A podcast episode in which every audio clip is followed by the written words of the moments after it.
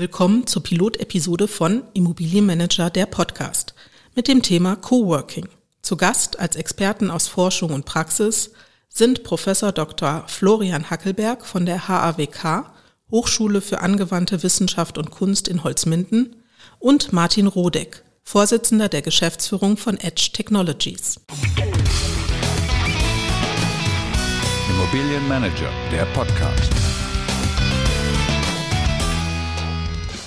In diesem Podcast bringt Immobilienmanager Vordenker aus der Forschung und Immobilienexperten aus der Praxis ins Gespräch, um einerseits Forschern zu zeigen, wo in der Praxis aktuell der Schuh drückt, andererseits wollen wir Immobilienfirmen in der aktuellen Phase des Wandels ihres Geschäftsfelds und ihrer Unternehmensstrukturen unterstützen.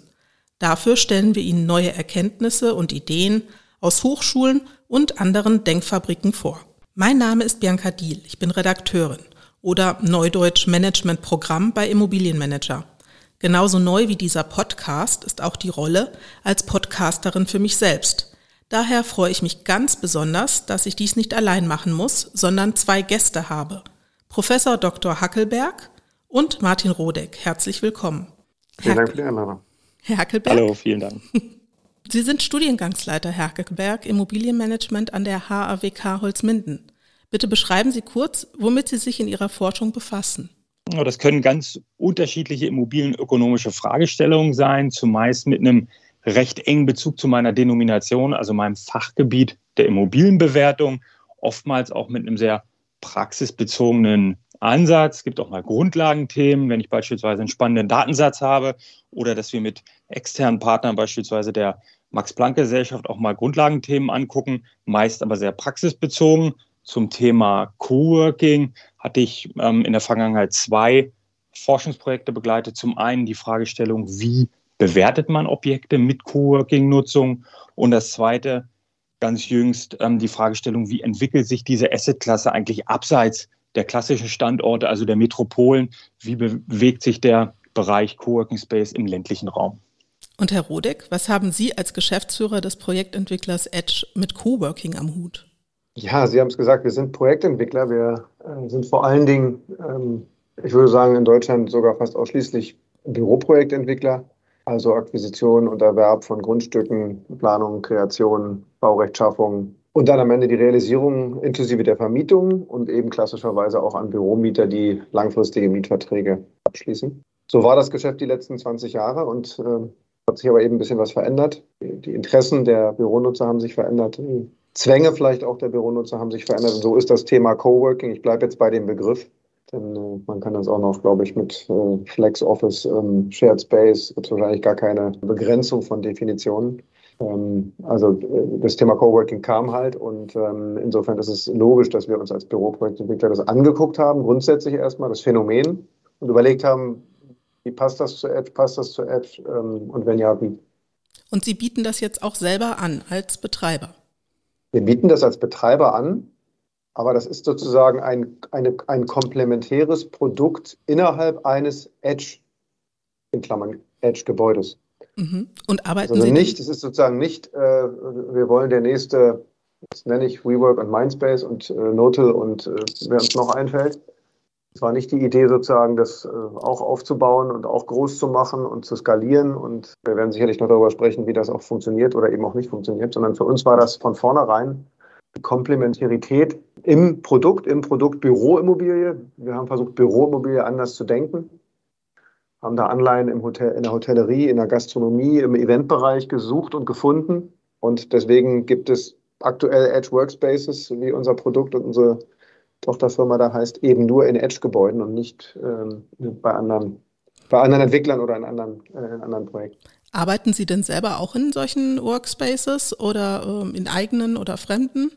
Jetzt könnte ich die Geschichte den Zuhörern erzählen, wie wir zu, äh, wie wir zu diesem Podcast hier gekommen sind. Und das ist eben ein Podcast und kein Videocast. Ich sitze gerade im Edge Grand Central in Berlin in unserem Edge Workspaces, weil es für mich äh, bei, meinem heutigen, bei meiner heutigen Agenda perfekt ist. Ich habe jetzt hier gleich im Nachgang einen Termin mit einem Kunden, der sich das Gebäude mal angucken wollte ähm, und unter anderem auch die Workspaces.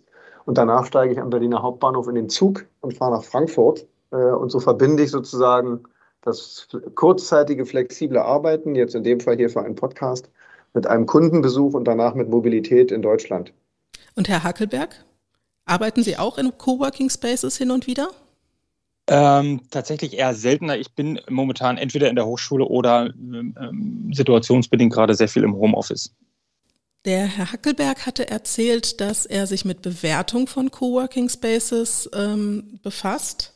Herr Rodeck, hatten Sie jemals in Betracht gezogen, dass Ihr Coworking Space in Ihrem Gebäude ähm, auch von Investoren negativ ähm, betrachtet werden könnte? Das wäre naiv, wenn ich das oder wenn wir das nicht in Betracht gezogen hätten. Ähm, ich habe in meinem Vorleben Hotels entwickelt. Insofern kann ich mit den Begrifflichkeiten Betreiberimmobilie, RevPAR ähm, äh, und Festpacht gegen Managementvertrag ein bisschen was anfangen. Und das hilft natürlich, weil ähm, ich glaube, das kam in Ihrer Studie auch gut raus. Äh, Hakeberg, das können Sie besser, besser erläutern. Ähm, da gibt es halt absolute Parallelen. Im Detail ist es vielleicht anders, ähm, äh, aber man muss, man muss das antizipieren. Äh, und wir haben uns natürlich für ein Modell entschieden, äh, was diese Abschläge dann zumindest nicht spürbar zugelassen hat, weil wir natürlich auch eine wertstabile, wertstabile Projektentwicklung hier vorhatten oder auch immer vorhaben in unseren anderen Standorten und Projekten. Und ähm, der Investor, der hier dieses Haus am Ende gekauft hat, war damals auch schon mit am Tisch. Insofern konnten wir das, mussten wir das nicht, jetzt hätte ich beinahe gesagt, universitär äh, oder rein theoretisch für uns im Kämmerlein äh, uns zurechtlegen, sondern wir hatten jemanden, mit dem wir auch Vertragsgestaltung ganz konkret besprechen, am Ende natürlich verhandeln konnten. Herr Hackelberg, sagen Sie was konkret zu Ihrer Forschung, was die über die Bewertung von äh, Immobilien äh, mit Coworking Spaces äh, aussagt? Genau, also erstmal ähm, genau das, was Herr Rodeck gerade angesprochen hat. Das ist auch das, was man so in den, in den Studienanalysen sieht. Es gibt tatsächlich zu dieser vergleichsweise jungen Asset-Klasse noch nicht so wahnsinnig viele Studien. Was es gibt, sind Analysen ähm, der großen Maklerhäuser, äh, insbesondere auf dem US-amerikanischen Markt, wo Investoren ähm, ja, befragt wurden, wie sie ähm, das Thema Coworking Spaces oder Flex äh, Office Spaces im Vergleich zu klassischen Büroimmobilien ähm, einschätzen. Und da kam ähm, schon raus, das, was Herr Rodeck auch gerade angesprochen hat, dass eine, eine gewisse Beimischung äh, von flexiblen Flächen in einem Büroobjekt tendenziell eher ähm, werterhöhend ist. Ähm, Wenn es dann sehr viel ähm, Coworking-Flächen werden, also hin zu mehr als 30 Prozent, hoch vielleicht auch zu 100 Prozent Coworking oder Flex ähm, flexiblen Flächen in einem Büroobjekt, dass das dann eher mit einem größeren ähm, Risiko seitens der Investoren gesehen wird. Ähm, wir haben eine Analyse mal gefahren zu Netto-Anfangsrenditen. Ähm, wenn ein kleiner Teil als Beimischung dabei ist, dann sind Investoren offensichtlich bereit, hier einen Abschlag auf die Rendite hinzunehmen, also sehen das eher positiv.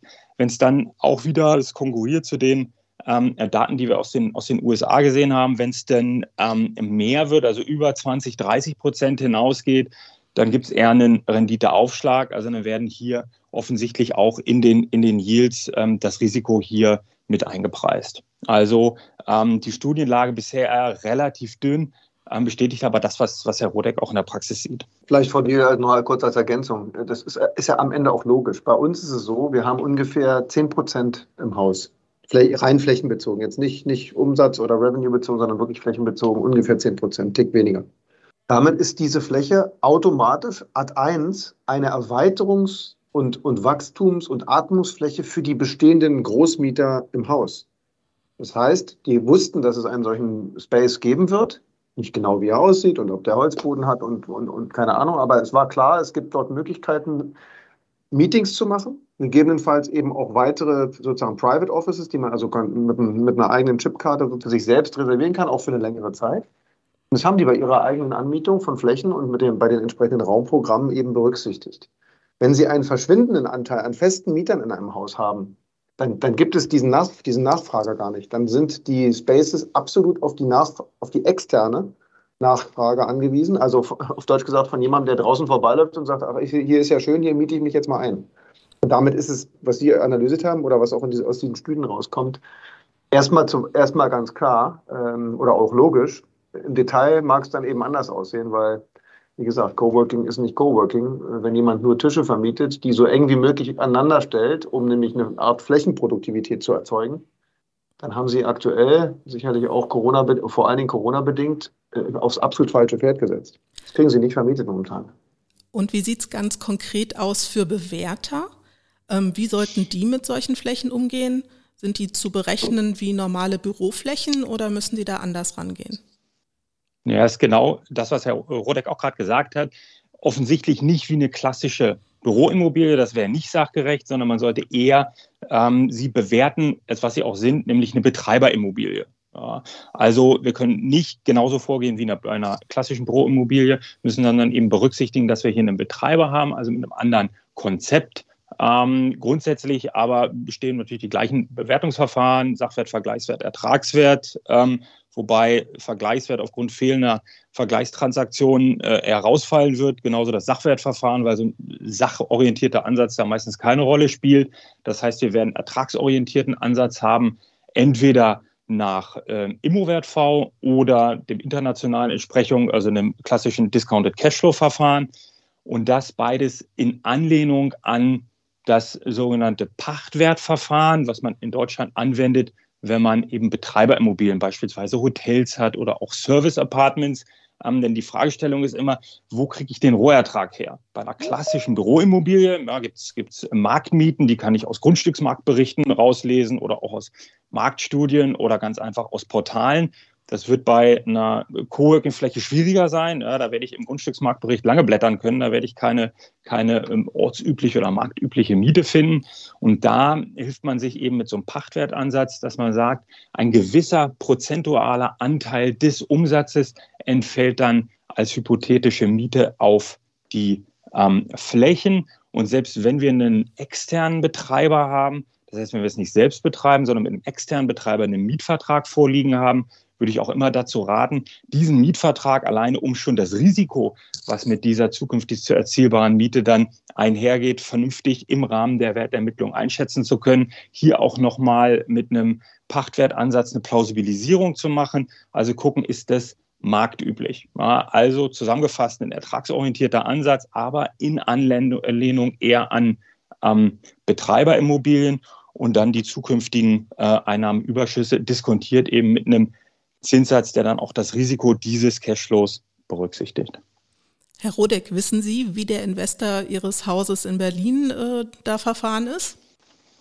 Die Situation war ein bisschen anders, weil wir als Projektentwickler sozusagen gleichsam der Betreiber von dem, von dem Coworking Space sind. Und der hat sozusagen eine Art Mischkalkulation gemacht. Er hat gesagt, wir kriegen von Edge hier ein tolles Gebäude äh, hochzertifiziert, nachhaltig, ähm, am Ende ESG-konform, schon bevor das Wort, hätte ich beinahe gesagt, erfunden wurde, ähm, und hat äh, uns dafür einen Preis geboten. Und dann, dann, dann ist, glaube ich, die Einzelkalkulation auf die Fläche. Ähm, was hat er gemacht? Der hat, die, der hat die Durchschnittsmiete des Hauses oder die Miete, auf die der Cap dann oder die, die Cap Rate oder die Yield dann gelegt wurde, die haben wir für, die, für diese Fläche ein bisschen runtergenommen. Das ist quasi dann in der Sekunde schon die, die Risikovorsorge.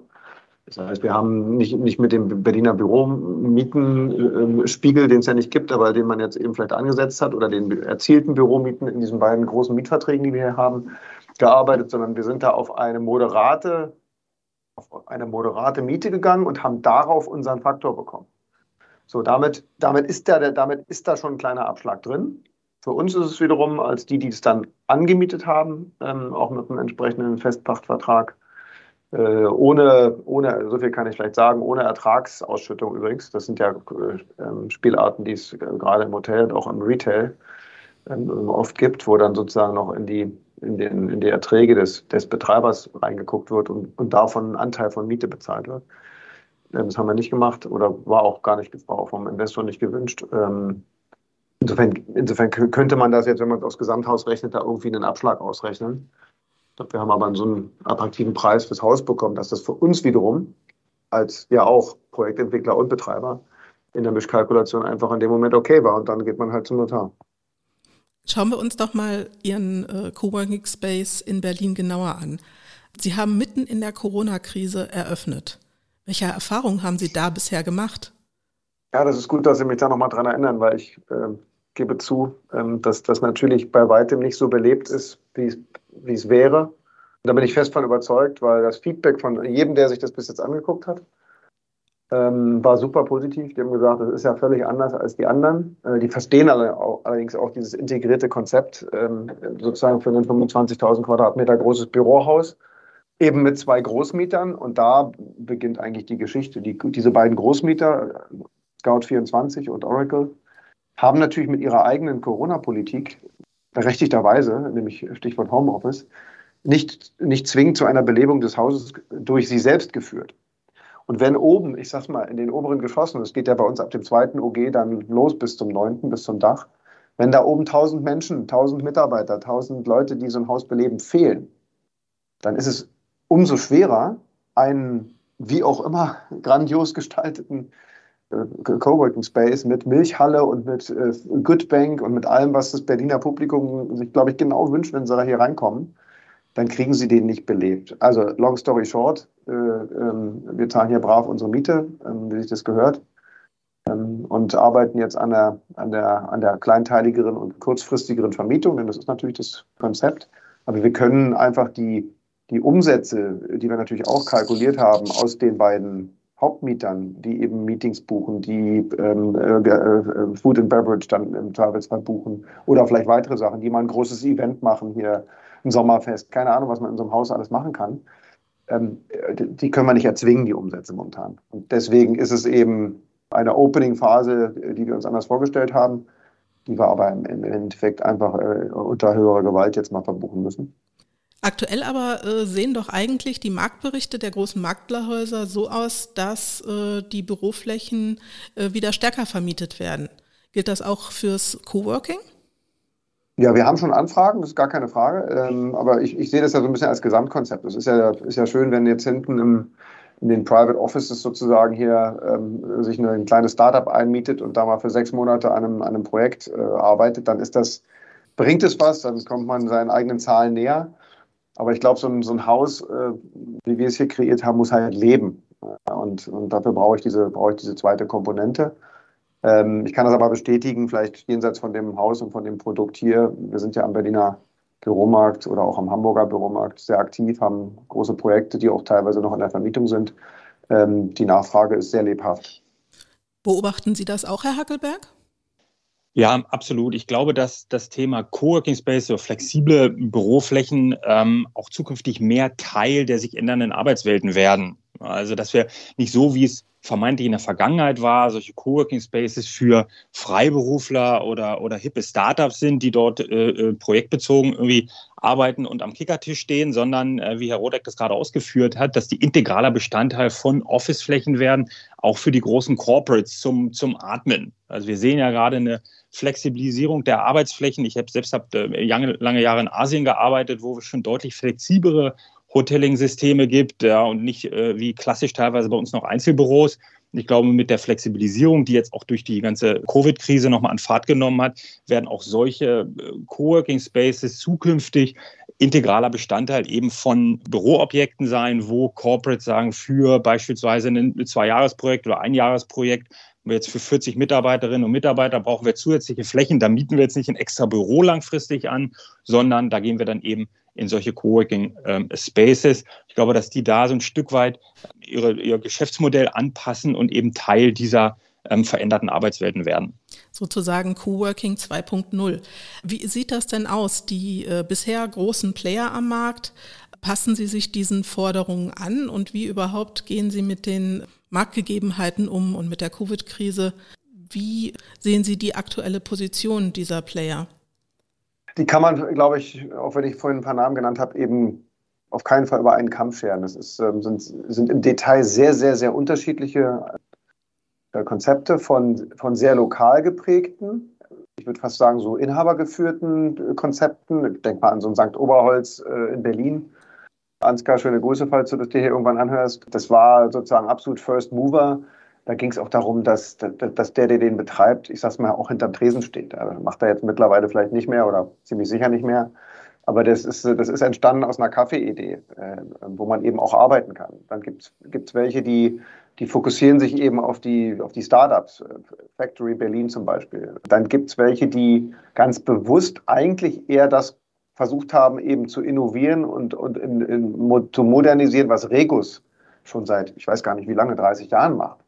Also wirklich einfach temporäre Büros, die mit allem Respekt äh, für die Kollegen eher funktional waren, ja, wo es nicht darum ging, jetzt äh, sozusagen in, dem, in, der, in der Fläche äh, die, die Kreativität ähm, äh, zum Explodieren zu bringen, sondern einfach nur für einen bestimmten Zeitraum, eine, für eine bestimmte Anzahl Menschen mit einer bestimmten Technik, die vorgehalten wird, eben einen geschützten Raum zu haben, um sich zu treffen, um Vorstellungsgespräche zu führen. Naja, wir, wir wissen, wie Regus eben genutzt wurde. Und deswegen sind die Modelle auch sehr, sehr unterschiedlich. Und ich glaube, die, die es richtig, die es richtig betrieben haben, also richtig betrieben im Sinne der Skalierung, die haben jetzt das Gleiche, was immer passiert bei Krisen. Die haben jetzt ein Konsolidierungsprogramm, merkt man auch. Werden, werden, werden Flächen zurückgegeben, ähm, Mietflächen zurückgegeben, die dann je nach Standort auch dankbar aufgenommen werden vom Markt, weil ein gut gemachtes WeWork in, in, in Berlin-Mitte irgendwo, wenn die, wenn die das zurückgeben würden, ähm, da, da, fällt bestimmt eine Agentur, die gerade Büroflächen sucht, was ein, wie sie die Fläche umwidmen äh, und dann ihr, ihr Headquarter daraus machen. Und bei anderen, die gar nicht so schnell gewachsen sind, sofern sie auf die richtigen Standorte gesetzt haben, war es vielleicht jetzt einfach ein bisschen ruhiger, vielleicht wie in der Gastronomie oder in der Hotellerie und die krabbeln sich jetzt wieder, krabbeln jetzt wieder positiv gesprochen aus dem Loch und machen einfach wieder weiter. Sie hatten gerade neue Modelle erwähnt. Eins der neuen Modelle, das auch durch die Corona-Krise aufkommt, ist, dass vor allen Dingen in kleineren Städten und im ländlichen Raum auch Coworking Spaces aufmachen. Was halten Sie von dieser Entwicklung, Herr Hackelberg? Also wir haben uns das, ähm, wie gesagt, in einem äh, Forschungsprojekt angeguckt und haben mal am Beispiel des Flächenlandes Niedersachsen geguckt. Ist es nur was, was in den, in den Medien zum Teil äh, an einzelnen Beispielen erläutert wird? Oder ist es tatsächlich so, dass auch Coworking Spaces äh, vermehrt abseits der klassischen Metropolen und auch dieser sehr klassischen äh, Startup-Region ähm, eine Rolle spielen? Ja, man sieht schon am Beispiel von Niedersachsen, dass über, den, äh, über die letzten Jahre tatsächlich deutlich auch an kleineren Standorten, verstärkt in erster Linie an den, an den Universitäts- oder in den Universitätsstädten, dann aber auch in kleineren Städten und auch sogar im ländlichen Bereich zunehmend solche ähm, Coworking-Konzepte ähm, sich etablieren. Die haben einfach in der Anzahl zugenommen. Wir sehen, wenn wir inhaltlich uns das ein bisschen genauer untersuchen, dass die Flächen auch sich geändert haben. Es sind pro Kopf eher kleinere Flächen ge geworden. Auf der anderen Seite aber professionellere ähm, Konzepte, wo man eben auch zusätzliche Services ähm, vergleichbar mit den etablierten in den Metropolen abrufen kann. Also wir sehen das ähm, Thema einfach verstärkt auch im ländlichen Raum. Auf der anderen Seite ähm, haben wir mit äh, Betreibern auch gesprochen und sehen, dass das Problem ist, man kann natürlich im ländlichen Bereich abseits der Metropolen äh, solche Konzepte nicht so skalieren, wie das eben in den Metropolen der Fall ist. Und da ist es oftmals eben noch nicht ähm, äh, kostendeckend hier äh, zu betreiben. Also wir sehen zusammenfassend, dass es zusätzlich ein, ein, Thema wird. Und ich glaube auch, dass mit zusätzlicher Flexibilisierung der Arbeitswelten das auch ein, ein verstärktes Thema im ländlichen Bereich ist, aber eben noch nicht so wie in den Metropolen, eben auch aufgrund der Fragestellung, rechnet sich das in so einem kleinen Rahmen? Edge ist an großen Standorten vor allen Dingen vertreten, Amsterdam, Berlin. Das heißt, solche Standorte wären für Sie eher nichts, oder, Herr Rodeck? Das wäre für uns deswegen nichts, weil wir ähm, ja integrierte große Projekte machen. Der große Standort per se ist nicht falsch. Also ich versuche mir jetzt gerade was auszudenken. Es gibt im, ich will es gar nicht ländlichen Raum bezeichnen, aber es gibt sozusagen abseits der Metropolen durchaus Kraftzentren der deutschen Industrie, wo sowas Sinn machen kann. Das muss nicht Berlin, Hamburg, äh, München, Frankfurt sein. Wenn Sie überlegen, wo der deutsche Mittelstand seine Zentralen hat, die sind ja nicht zwingend in diesen Städten oder vielleicht sogar gerade gar nicht. Also der, der in Baden-Württemberg, ähm, Städte wie Hannover oder auch ähm, vielleicht Nürnberg. Also ich glaube, das geht schon. Aber das, was Sie jetzt sehr konkret eben abgefragt haben, der echte ländliche Raum, ich glaube an diese Konzepte, absolut. Die werden dort Inhaber geführt sein. Die werden, die werden ihren Ursprung haben in einem dort äh, schon befindlichen Hotel, in einem, ja, oder in einem Resort, ähm, vielleicht in was Gastronomischen, vielleicht gab es ein, ein Tagungszentrum. Also es wird irgendeinen Nukleus geben, wo man dann auf die Idee kommt, dieses Angebot eben dort zu verstärken. Man wird, da, man wird zwingend dafür die entsprechende Infrastruktur haben müssen. Ich weiß von einem Projekt ähm, im, im Fläming, das ist ähm, eine, eine sehr schöne Gegend südlich von Berlin, aber man, man darf es durchaus als ländlichen Raum bezeichnen. Und da gibt es, glaube ich, ein ganz erfolgreiches äh, Coworking-Konzept, äh, ein Coworking-Hub.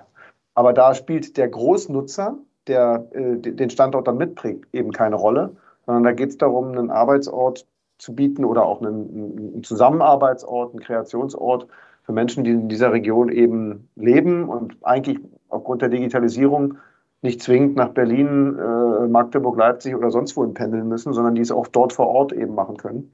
Und die aber Lust haben, das nicht alleine am Küchentisch zu machen, sondern eben mit anderen. Also Produkt ja im ländlichen Raum für uns und ich glaube, da kann ich auch für die, sage ich mal, kapitalmarktgetriebene Immobilienwirtschaft sprechen. Die großen Investoren, die investieren nicht im Fleming sondern das wird privates Investment sein ähm, oder eher privat sozusagen gerichteteres Investment. Okay. Und auch Betrieb. Sie hatten gerade erwähnt, Herr Hackelberg, dass gerade dieses ländliche, der ländliche Raum ein aktuelles Forschungsthema von Ihnen ist. Welche Bereiche könnten Sie sich denn vorstellen, in Zukunft noch anzupacken, was vielleicht auch mit Coworking zu tun hat? Ich glaube, da sind ähm, insbesondere drei Themen spannend. Zum einen ähm, die Fortführung ähm, des, des Themas Bewertung. Ich hatte es ja gerade schon ausgeführt. Wir haben uns das insbesondere von der theoretischen Seite in der Vergangenheit und der methodischen Seite angeguckt. Ähm, Problem in der Praxis ist, äh, dass vielfach eben noch die Benchmarks fehlen. Ich hatte es gesagt, eine vergleichsweise junge Assetklasse, die aber in Zukunft deutlich größere Rolle auch im Rahmen von Bewertung für unterschiedlichste Bewertungsanlässe spielen wird. Also je mehr es davon gibt, ähm, umso öfter müssen die auch bewertet werden.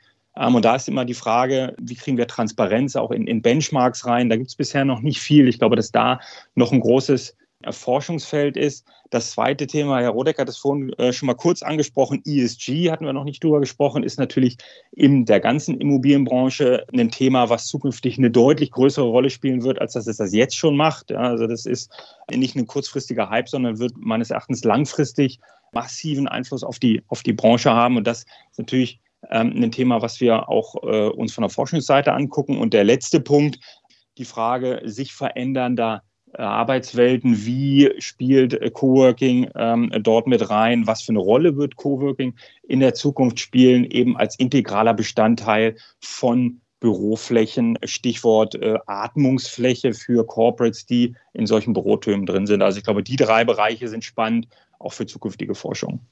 Als Mann der Praxis, Herr Rodeck, welche Ideen hätten Sie denn noch, was die Forschung vielleicht mal anpacken könnte im Bereich Coworking? Oh, jetzt haben Sie mich erwischt. Also ich glaube, ähm, das ist aber nicht zwingend nur für Coworking, aber vielleicht passt es ganz gut. Ich würde mir wünschen, dass man die Produktivität messen könnte. Das gilt ja für die Bürofläche an sich sowieso. Wer mir schon mal zugehört hat, der weiß, ich vertrete da eine relativ steile, vielleicht aber gar nicht so unlogische These wir gucken immer auf die Immobilienkosten. Ja, und der, der gesamte Immobilienmarkt funktioniert über Euro pro Quadratmeter in der Miete und das dann mal in der Rendite, damit wir den Immobilienwert irgendwie schnell äh, auf dem Bierdeckel ausrechnen. Das ist aber eigentlich irrelevant, weil Immobilienkosten sind circa 10 Prozent äh, in einem Unternehmen, vielleicht sind sie 15 Prozent bei einer, bei einer großen, bei einer großen, bei einem großen Bestandsportfolio. 70 ah, bis 80 Prozent der Kosten eines Unternehmens sind wir selbst die Menschen, die das Unternehmen prägen und die Arbeit verrichten. Und wenn ich dort Produktivität hebe, um das mal so technisch zu sagen, also Krankheit vermeide, Kreativität steigere, Bewerbungs Initiativbewerbungskurven nach oben drehe, dann gewinne ich mit Faktor 7, 8 bei einem Prozent Verbesserung im Vergleich zu diesem einen Prozent, wo ich vielleicht dann die, die, die Miete um ein paar Cent senke oder, oder sie hart verhandle. Und wenn man das mal weiterdenkt, dieses Produkt Produktivitätsthema, tue mich immer schwer mit dem Begriff beim Menschen, weil das ist so, ist so technisch, aber ähm, nehmen, lassen wir es mal so stehen. Dann wäre es interessant zu wissen, ob dies, das Coworking, was alle cool finden, weil es auch nett gemacht ist und so, und man freut sich und dann gibt es eine Bar und Cap Cappuccino, ob das wirklich produktive, produktiver ist. Und das ist wahnsinnig schwer zu messen. Wir arbeiten an ein paar Themen mit der Charité in Berlin, weil es unterschiedliche Arbeitstypen von Menschen gibt. Das ist, glaube ich, keine neue Erkenntnis und wollen versuchen, diese Spaces so zu gestalten, dass der Arbeits- oder Worker Type 1 oder A oder B sich dann auch wohlfühlt und die richtigen Angebote vorfindet. Also in so eine Richtung gehen wir zum Beispiel schon. Aber ich glaube, das ist ein, ein unfassbar weites Feld und freue mich über weitere universitäre Beiträge dazu. Klingt nach einem spannenden Kooperationsprojekt. Das haben wir doch schön hinbekommen hier am Schluss. Wunderbar.